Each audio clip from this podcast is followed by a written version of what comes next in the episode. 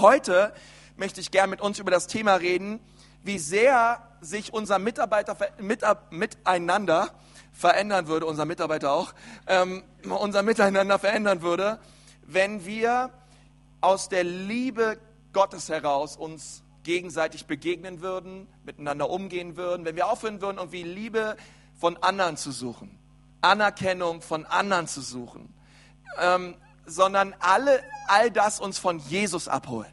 Nicht mehr von Dingen, nicht mehr von Glück, Dingen, die uns Glück verheißen oder versprechen, sondern wenn, es, wenn wir immer wieder an diesen Ort kommen, wo wir Jesus begegnen und uns alle Liebe und alles, was wir echt brauchen im Leben an Zufriedenheit von ihm holen. Hey, wie, wie anders würden Beziehungen ausschauen, auch in unserer Gemeinde, wenn wir das wirklich umsetzen und leben würden. Und ich möchte dazu gerne mit uns eine Textstelle lesen aus Johannes 13. Es gibt auch in eurem Predigtheft eine eine Mitschrift. Es lohnt sich immer, die Gottesdiensthefte mitzunehmen und reinzuschauen. Es gibt eine Predigtmitschrift auch für diese Predigt. Und ich möchte gerne mal lesen, Johannes 13 ab Vers 18. Ich rede nicht von euch allen, ich weiß, welche ich erwählt habe, doch muss die Schrift erfüllt werden, der mit mir das Brot ist, hat seine Verse gegen mich erhoben. Jetzt sage ich es euch, ehe es geschieht, damit ihr glaubt, wenn es geschehen ist, dass ich es bin. Dann sagt er weiter, ähm, also dann sagt er weiter, wahrlich, wahrlich, ich sage euch, wer den aufnimmt, den ich senden werde, der nimmt mich auf. Wer aber mich aufnimmt, der nimmt den auf, der mich gesandt hat. Als Jesus dies gesagt hatte, wurde er im Geist erschüttert und er bezeugte und sprach.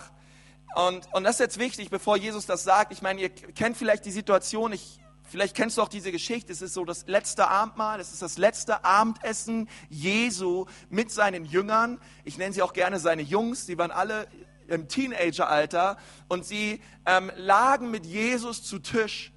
Und Jesus auf einmal in dieser Atmosphäre des Abendessens haut auf einmal etwas total Krasses raus und er sagt etwas ähm, sehr Erstaunliches. Er sagt, wahrlich, wahrlich, ich sage euch, einer von euch wird mich verraten.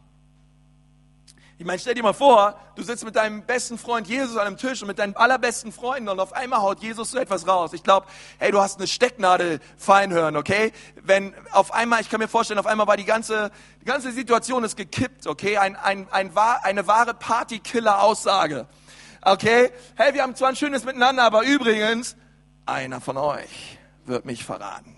Okay, also ihr müsst einfach euch, euch da reinversetzen, wie dramatisch diese Aussage war für die Jünger. Und, ähm, und Vers 22, da sahen die Jünger einander an und wussten nicht, von wem er redete.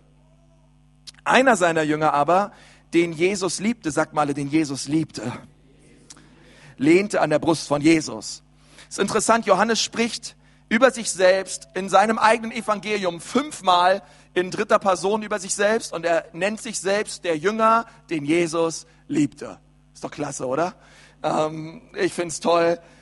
Und er war an der Brust Jesu und auf einmal ähm, sehen wir, wie die Situation weiter sich entfaltet. Vers 24. Diesem winkt nun Simon Petrus, dass er forschen solle, wer es sei, von dem er rede. Also Petrus, bist, bist Johannes, komm, komm, guck mal, find mal raus, um wen geht's? Wer ist es nun? Ich, die, die Jünger, sie wollten es unbedingt wissen. Petrus wollte es unbedingt wissen. Da lehnt sich jener an die Brust Jesu und spricht zu ihm, Herr, wer ist's? Jesus antwortete, der ist's, den ich den eingetauchten Bissen geben werde. Und er taucht den Bissen ein und gibt ihm den Judas, Simons Sohn, dem Ischariot. Okay, wir wussten es alle, Judas ist immer, Judas ist es immer unterm Strich. Judas ist der Schuldige. Und ich möchte eine weitere Stelle mit uns lesen aus Markus 14, Vers 27 bis 31. Und Jesus spricht zu ihnen, ihr werdet in dieser Nacht alle an mir Anstoß nehmen, denn es steht geschrieben, ich werde den Hirten schlagen und die Schafe werden sich zerstreuen. Aber nach meiner Auferweckung will ich euch nach Galiläa vorangehen. Petrus aber sagte zu ihm, wenn auch alle an dir Anschluss nehmen, doch nicht ich. Und Jesus spricht zu ihnen, wahrlich, wahrlich, ich sage dir, heute in dieser Nacht, ehe der Hahn zweimal kräht, wirst du mich dreimal verleugnen. Jetzt Vers 31. Er aber sagte, desto mehr. Wenn ich auch mit dir sterben müsste, werde ich dich nicht verleugnen. Das Gleiche aber sagten auch alle anderen. Okay, sehr radikale Aussagen hier. Ähm, aber wir wissen, dass die Jünger, obgleich sie das gesagt hatten, alle zerstreut waren. Und dann möchte ich noch einen Vers lesen mit uns, der uns sehr helfen wird für diese Predigt. Der steht in 1. Korinther 2, Vers 2. Paulus sagt etwas ganz Wichtiges hier über sein Leben aus eigentlich. Und er sagt, denn ich hatte mir vorgenommen, unter euch nichts anderes zu wissen, als nur Jesus Christus und zwar als Gekreuzigten. Er sagt, hey, bei all der Information, bei all dem Intellekt, bei all dem Wissen, was ich über Gott habe, an all dem philosophischen und theologischen Wissen, was ich vielleicht in mir angehäuft habe, ich treffe eine Entscheidung für mein Leben. Ich werde mein Leben lang leidenschaftlich für das sein, was Jesus Christus am Kreuz für mich vollbracht und getan hat. Okay, das ist ein sehr wichtiger Vers und Paulus ähm, sagt das so leidenschaftlich und ich liebe das einfach. Hey, ich will Christus kennen und ihn als den Gekreuzigten. Und ich möchte nochmal mit uns beten. Herr Jesus, ich danke dir von ganzem Herzen, Herr, für diesen Morgen, Herr. Ich danke dir, dass wir hier zusammenkommen dürfen als Gemeinde, dich erheben dürfen, Herr. Und ich bitte dich, Jesus, dass du auch durch diese Predigt Glauben entstehen lässt in unseren Herzen. Herr, dass wir deine, deine Liebe wirklich erleben, die du für uns hast, Herr. Und einmal mehr verändert werden immer mehr in dein Bild. In Jesu Namen. Amen. Ähm, ich weiß nicht, ob du ein großer Fan bist von so Stammtischparolen oder so Sprüche. Ich liebe ja so Sprüche manchmal, ja, so, die man so, die so im Volksmond sind. Ich, ich gebrauche sie gerne selber und twiste sie dann meistens ein bisschen, die kommen dann immer ganz falsch raus, als sie eigentlich gedacht waren. Meine Frau macht sich da immer ein bisschen drüber lustig. Und, aber eigentlich, ich finde so, es gibt so ganz viele gute Sprüche und es gibt ganz viele hohle Sprüche, aber ähm, es, ich weiß nicht, also kennt ihr zum Beispiel den Spruch, Gott hilft denen, die sich selbst helfen? Okay, also so, immer schnell gesagt und so weiter, aber es ist ja eigentlich total unbiblisch. Ja, ähm, es stimmt ja nicht, dass Gott denen hilft, denen sich selbst helfen, sondern Gott hilft uns gerade erst dann, wenn das ja bei uns auch aufhört, ja, und wir überhaupt nicht mehr weiter wissen und wir loslassen und kapitulieren.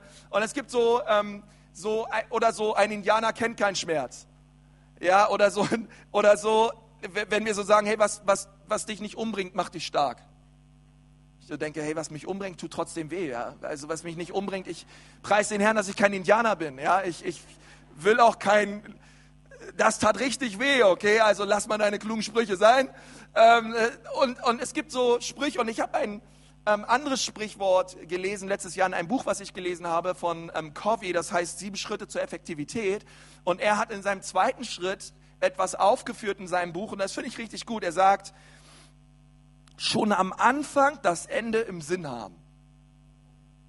Ich weiß nicht, ob du das schon mal gehört hast, so nach dem Motto, es geht nicht darum, wie du den Lauf startest oder anfängst, sondern es geht darum, wie du den Lauf vollendest. Okay, es ist so wichtig, dass du bereits am Anfang das Ende im Sinn hast. Und er baut da ganz viel drauf auf und es geht sehr viel um Produktivität und so weiter und so fort. Aber er sagt, hey, es ist so wichtig, dass du dir überlegst, ähm, wenn es in deinem Leben darum geht, eine Sprosse nach der anderen hochzuklettern und eine Erfolgsleiter nach der anderen zu erklimmen, ähm, dass du dir Zeit nimmst und dir überlegst, wenn, auch wenn du ganz oben vielleicht angekommen bist, hey, vielleicht ist es die falsche Wand, gegen die die Leiter gelehnt ist. Ja, ähm, äh, auch wenn es vermeintlich nach Erfolg ausschaut, was ist das unterm Strich, was du wirklich im Leben willst? Was ist das?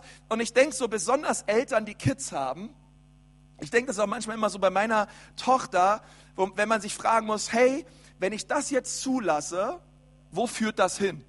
Was tut das mit ihrer kleinen Kinderseele, ja? Also wenn sie das jetzt schaut und ich denke das weiter, ähm, was macht das mit ihr? Oder du denkst dir, ich, ich glaube, das machen besonders Eltern, die, die das erste Kind haben. Und dann denkst du, das Kind weint und das Kind schreit und ah, ich muss jetzt hin, ich muss es umarmen, ich muss es küssen, weil wenn ich es nicht tue, was tut das mit ihrer kleinen Kinderseele? Vielleicht wird es eine große Vaterwunde, eine große Mutterwunde in ihrem Leben und ähm, sie wird uns mit 18 verlassen. Also gehe ich lieber hin, küsse sie, umarme sie, liebe sie. Oder wer von euch weiß, was ich meine? Okay, einige wissen's, einige wissen's. Ähm, es ist einfach wichtig, sich zu überlegen, ähm, was ich heute tue, wo führt das hin? Dich echt zu überlegen, hey, wofür lohnt es sich im Leben zu sterben und wofür lohnt es sich im Leben zu leben? Wenn, wenn, ich, das, wenn ich das mal einfach konkret mal durchdenke für mein Leben, hey, so wie ich gestern gelebt habe, so wie ich heute lebe, wenn ich das weiterlebe, wo führt das hin? Was will ich, was Leute bei meiner Grabrede über mein Leben sagen? Gibt so eine tolle Übung, ähm, sich mal aufzuschreiben, was willst du, was Leute an deinem Grab über dein Leben aussagen? Und wenn du das aufschreibst, musst du dir dann fragen, okay, was tue ich heute dafür, damit Leute später das über mich sagen? Verstehst du? Weil es ist nichts, was dir in Schoß fällt oder einfach passiert, sondern es ist, es ist ein Ergebnis täglichen Tuns. Am, am Anfang schon das Ende im Sinn haben. Dich echt zu überlegen, okay, für was lohnt es sich überhaupt zu leben? Und wenn ich da über mein Leben nachdenke, dann möchte ich nicht bekannt sein für irgendeine politische Meinung, nicht unbekannt sein für irgendeine Organisation, die ich gegründet habe oder irgendeine Predigt, die ich gehalten habe, wenn ich über mein Leben nachdenke, hey, für was möchte ich bekannt sein? Dann möchte ich bekannt sein für einen Mann, der echt Jesus liebte, leidenschaftlich war für sein Reich, leidenschaftlich war für seinen Namen. Ich möchte ein Mann sein, der, der, der, der Familie, der Frau, den Kinder geliebt hat und, und der, der echt oh, das Kreuz gepredigt hat. Und, und, und äh, alle Leidenschaft und Begeisterung echt an, an Jesus ging. Und, und, und wenn, ich, wenn ich mir das so vor Augen halte, dann muss ich mich fragen, okay, was tue ich heute dafür, damit das später dabei rauskommt? Und, und das ist, glaube ich, eine wichtige Frage, denn es scheint so, als ob ein Charakter aus unserer Geschichte dieses Prinzip verstanden hat.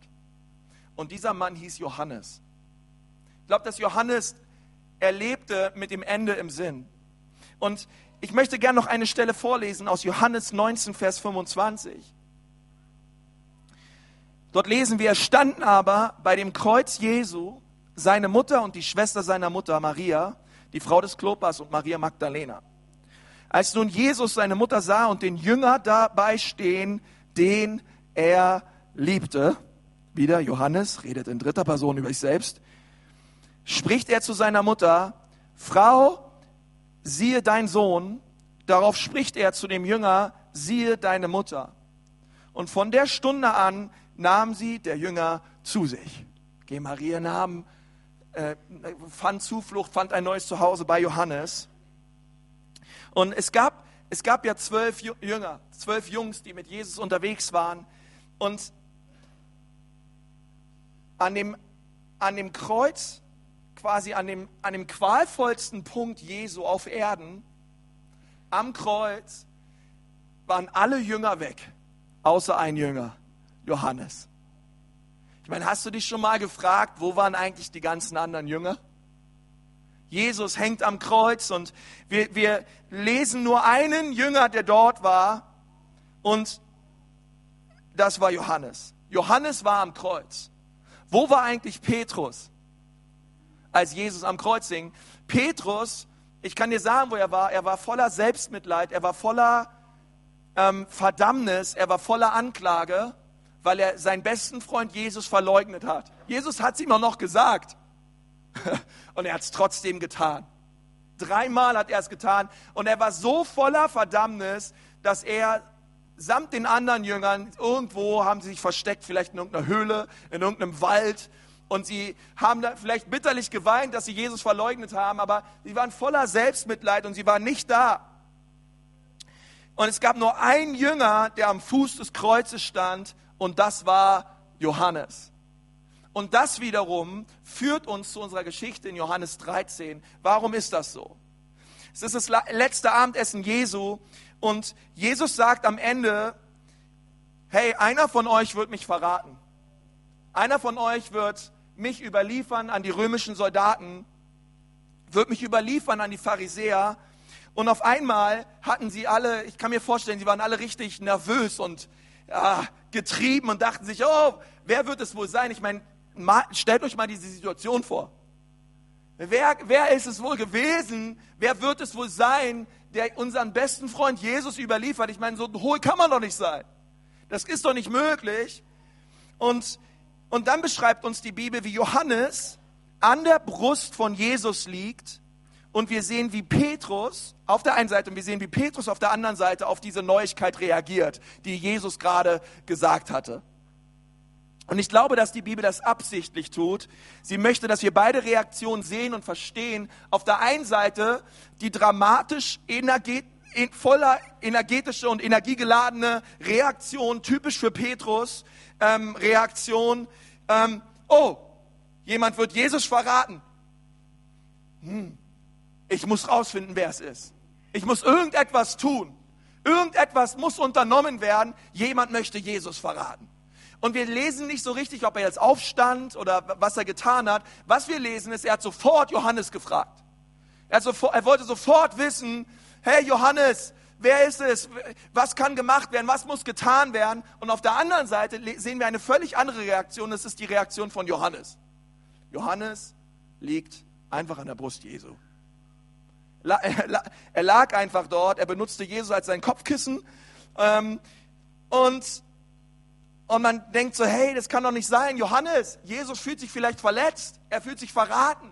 Wir müssen ihn beraten, wir müssen noch denjenigen, wir müssen noch den Jünger finden. Wie kannst du einfach an der Brust Jesu weiterliegen? Spürst du nicht, was hier passiert? Und ich denke so, dieser, dieser starke Kontrast, den wir hier sehen, ähm, den, den möchte uns die Bibel absichtlich zeigen. Nun, wir wissen, dass der Name Petrus übersetzt Stein heißt ähm, oder auch Felsen.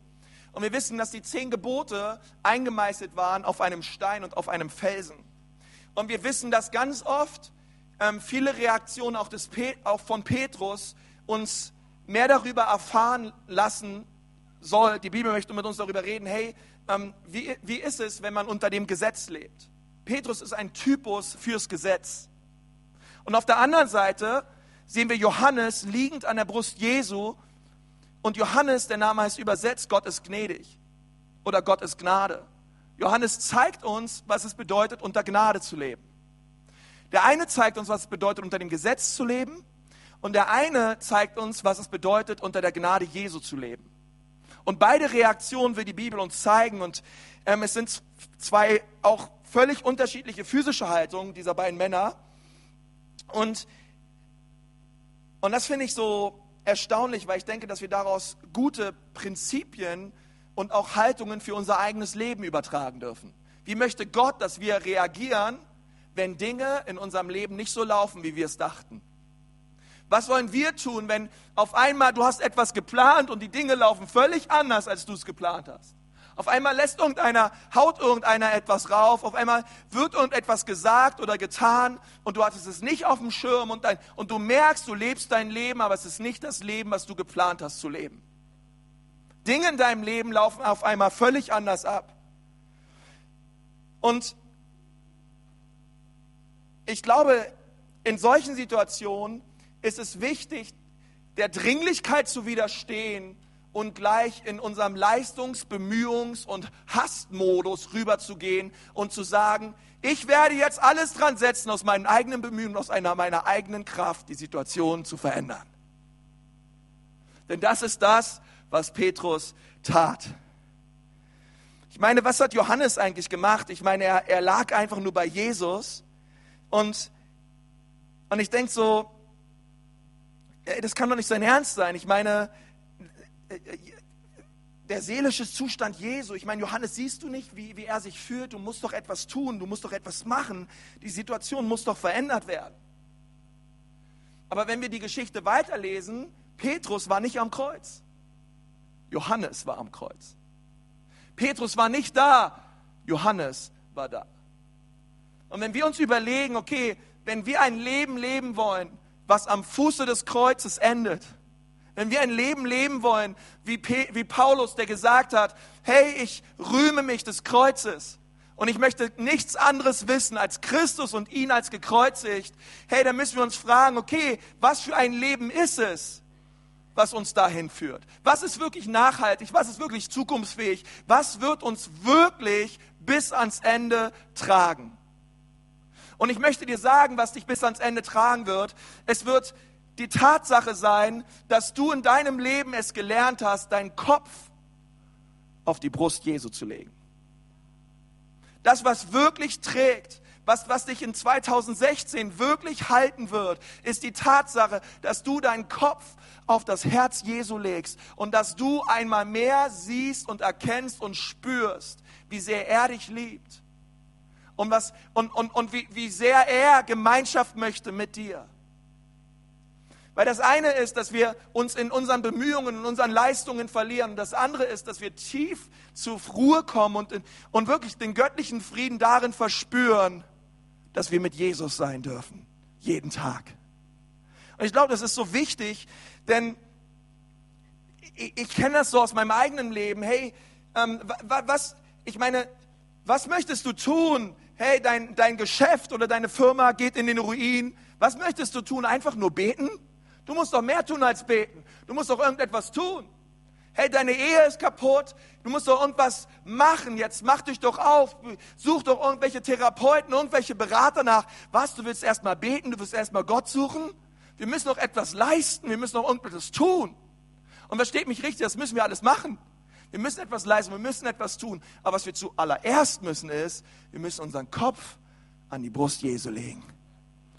Und wir müssen hören, was er möchte. Und wir müssen Gemeinschaft haben mit ihm. Denn alles andere fließt aus unserer Beziehung mit Jesus heraus. Und das ist ein Prinzip, welches Johannes sehr, sehr gut verstanden hat. Johannes war der Jünger, den Jesus liebte. Finde ich interessant. Er war nicht der Jünger, der Jesus liebte. Er war der Jünger, den Jesus liebte. Johannes war mehr begeistert und mehr beeindruckt von der Liebe, die Jesus zu ihm hat, als von der Liebe, die er für Jesus hat. Ich meine, denk mal drüber nach, ähm, was das bedeutet in unserem Leben, weil wenn wenn wir solche Sachen sagen wie Petrus, hey, auch wenn dich alle verlassen werdet, ich werde dich niemals verlassen. Alle werden weichen von deiner Seite, Jesus, aber ich verspreche dir eins, auch wenn alle gehen, ich werde bei dir sein. Ich bin mit dir, Jesus, bis ans Ende der Welt. Ich werde da, das sind alles so Hammer-Aussagen. Ich glaube, wenn du die auf Facebook postest, es gibt bestimmt einige Likes und Leute finden das toll. Und, und, aber wisst ihr, wenn wir die Gnade Gottes verstanden haben, wenn wir sein wollen wie Johannes an der Brust Jesu, dann sind wir nicht so schnell dabei, Sachen einfach rauszuhauen. Und, und, und es geht uns nicht so sehr um unser Versprechen für Jesus, um unsere Liebe für Jesus, sondern wir haben es verstanden, um was geht es überhaupt? Es geht um seine Liebe für uns, es geht um seine Versprechung für uns. Und diese Tatsache wird uns immer zum Kreuz führen. Wenn es nur noch darum gäbe, was ich Jesus verspreche, wie, wie, wie sehr ich ihm verspreche, dass ich ihn leben werde, und auf einmal klappt es nicht. Auf einmal läuft das Leben anders ab. Ich werde dir eins sagen, du wirst nicht zum Kreuz gehen, sondern du wirst wie Petrus, du wirst in den Wald gehen, in die Höhle gehen, in den Keller gehen und du wirst dich verdammt fühlen, du wirst dich angeklagt fühlen und du wirst voller Selbstmitleid sein. Johannes war mehr begeistert von der Liebe, die Jesus für ihn hatte, als prahlerisch Jesus zu sagen, wie sehr er ihn liebt.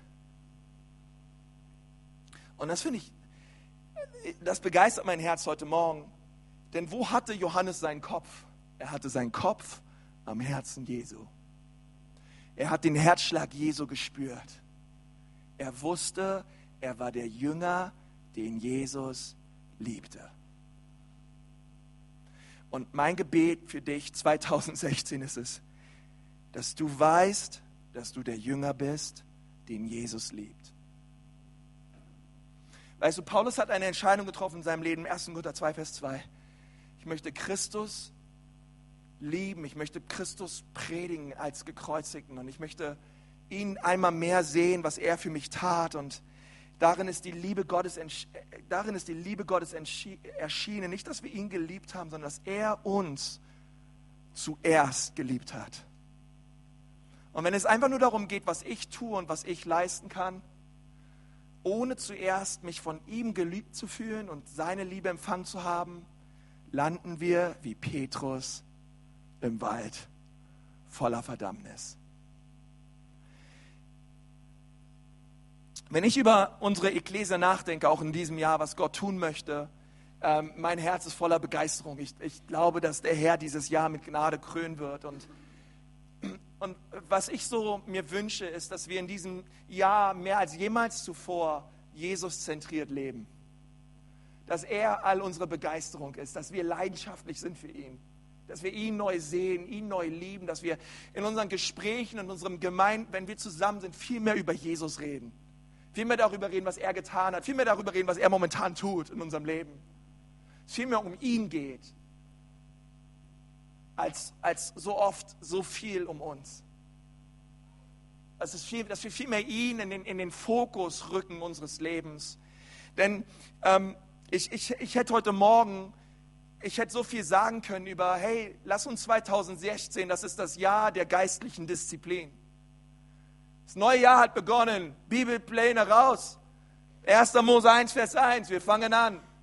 Und jetzt ist der 10. Januar und du merkst, du hängst schon drei Tage hinterher und du bist voller Verdammnis und fragst dich jetzt schon, wie soll ich das wieder aufholen? Wann kommt der nächste Feiertag?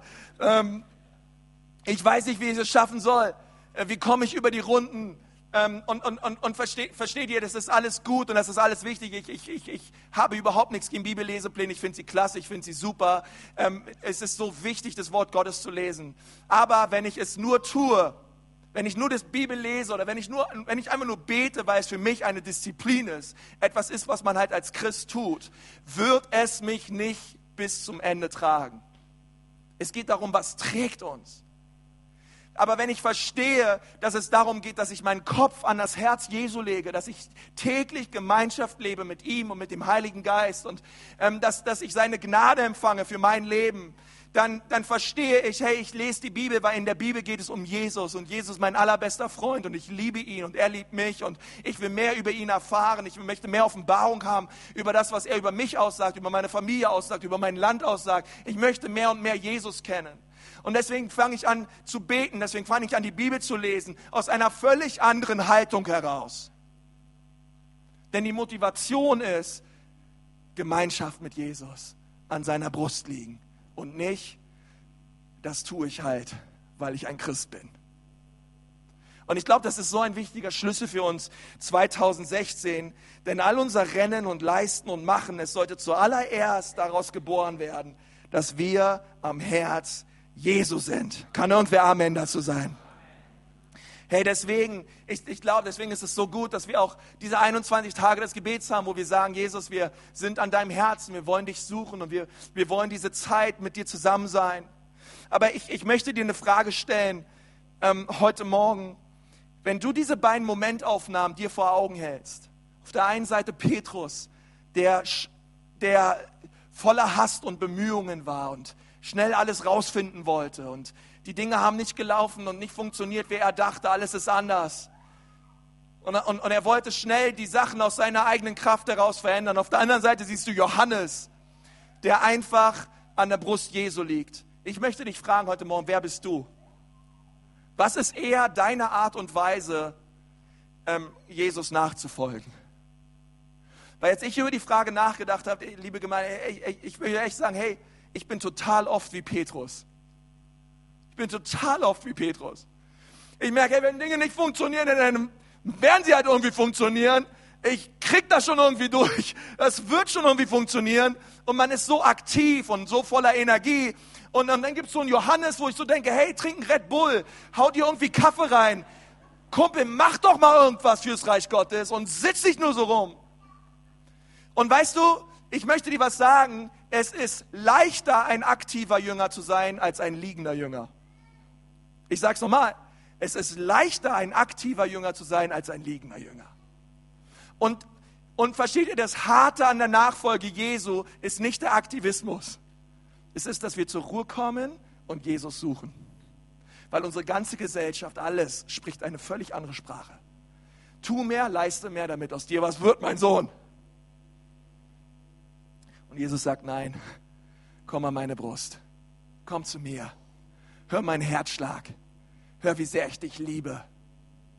Verstehe einmal mehr, dass du gewollt bist und angenommen bist in meiner Gegenwart. Denn ehrlich gesagt, wenn ich verstehe, wie sehr Jesus mich liebt, das killt alle Verdammnis. Es killt alle Anklage. Auf einmal verstehe ich, wow, er liebt mich wirklich. Ich bin ein geliebtes Kind. Wisst ihr, als Jesus getauft wurde und er seine Jordan-Erfahrung hatte, sagt uns die Bibel, dass eine Stimme von Himmel zu Jesus sprach, du bist mein geliebter Sohn, an dir habe ich all mein Wohlgefallen. Und ich glaube, wir alle müssen diese Stimme hören, du bist mein geliebter Sohn, an dir habe ich all mein Wohlgefallen, du bist meine geliebte Tochter.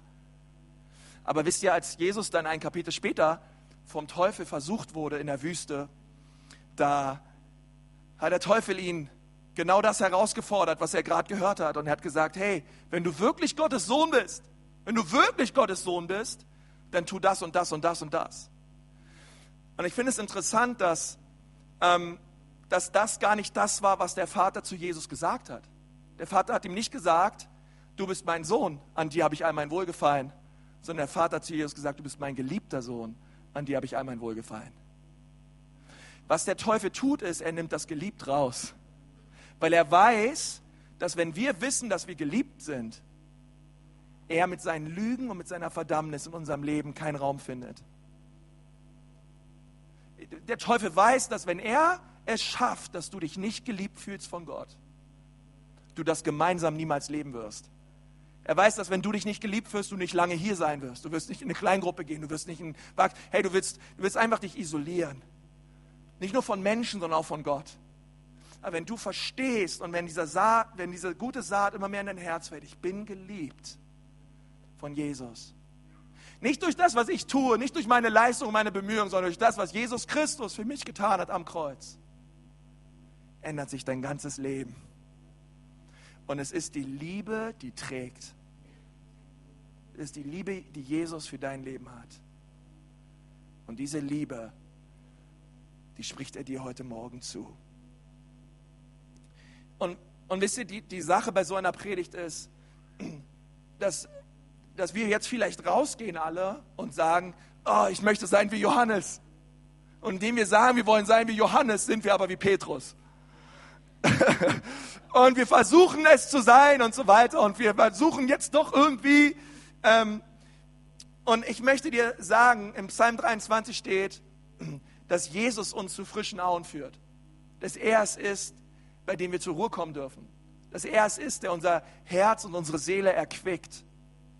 Und unsere Antwort auf so eine Predigt darf sein heute Morgen, Heiliger Geist, führ mich neu an das Herz Jesu. Lege du doch meinen Kopf neu an das Herz Jesu.